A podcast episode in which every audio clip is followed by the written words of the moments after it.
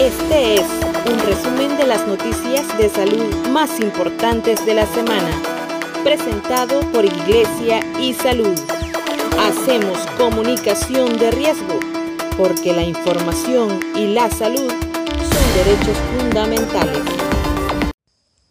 Gracias estimados oyentes por estar en esta primera audición del podcast de Iglesia y Salud. De inmediato, las noticias más importantes de la semana. 34 asociaciones médicas llaman a la población nicaragüense a una cuarentena nacional voluntaria debido al avance descontrolado del nuevo coronavirus y la crisis sanitaria que ha provocado el colapso de hospitales y numerosas muertes. La iniciativa de una cuarentena voluntaria ha sido respaldada por diversas personalidades y organizaciones de la sociedad civil, y principalmente por la Organización Panamericana de la Salud, quien en esta semana dijo que reconoce que en Nicaragua hay transmisión comunitaria y que la única medida para reducir las muertes por COVID-19 es la cuarentena, ha expresado Ciro Ugarte, director de emergencias en salud de la OPS y también el embajador de Estados Unidos Kevin Sullivan alerta a sus ciudadanos y cuerpo diplomático a acatar la cuarentena voluntaria convocada por las asociaciones médicas. Ha dicho, ya no se puede negar el COVID-19, se expande y afecta a todos. Han sido las palabras del embajador de los Estados Unidos, Kevin Sullivan.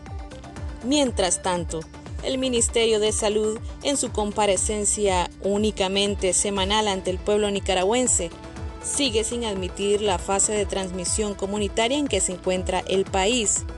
Hasta el momento, de manera oficial, el MINSA solo reconoce un total de 1.118 casos de COVID-19 y 46 fallecidos a nivel nacional. Absolutamente distintas son las cifras del Observatorio Ciudadano, organismo independiente, que ha reportado 980 fallecidos bajo sospecha de COVID-19 y 4.217 personas afectadas.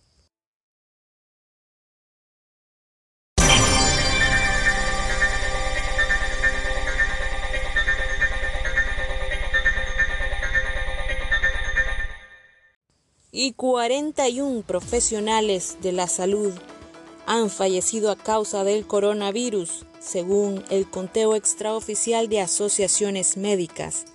La investigación que publicó Diario Confidencial afirma que se contabilizan decesos de médicos, personal de enfermería y personal de la salud. Durante la semana también fallecieron varios funcionarios de gobierno bajo sospecha de COVID-19, entre ellos el director del Instituto Nicaragüense de Telecomunicaciones y Correos, Orlando Castillo, el alcalde de Masaya, Orlando Noguera, la diputada suplente Rita Fletes, entre otros.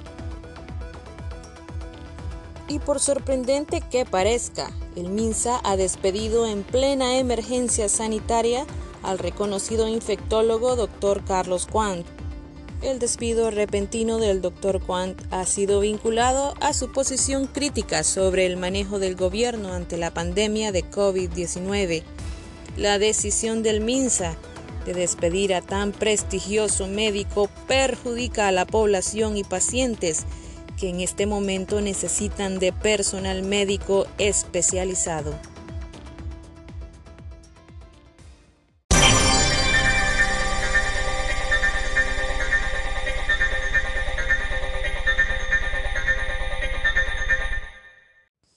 Estas son las cifras del avance del COVID-19 en el mundo. La Universidad de Johns Hopkins al 5 de junio reporta 6.672.000 personas contagiadas y 391.773 personas fallecidas. Estados Unidos es el país con mayor cantidad de contagios, seguido por Brasil y Rusia. Desde Iglesia y Salud agradecemos su atención a esta primera audición de Iglesia y Salud Podcast. Les invitamos a seguir pendiente de nuestro contenido a través de nuestra plataforma digital en Facebook Iglesia y Salud y en Instagram. Se despide su servidora Leina García.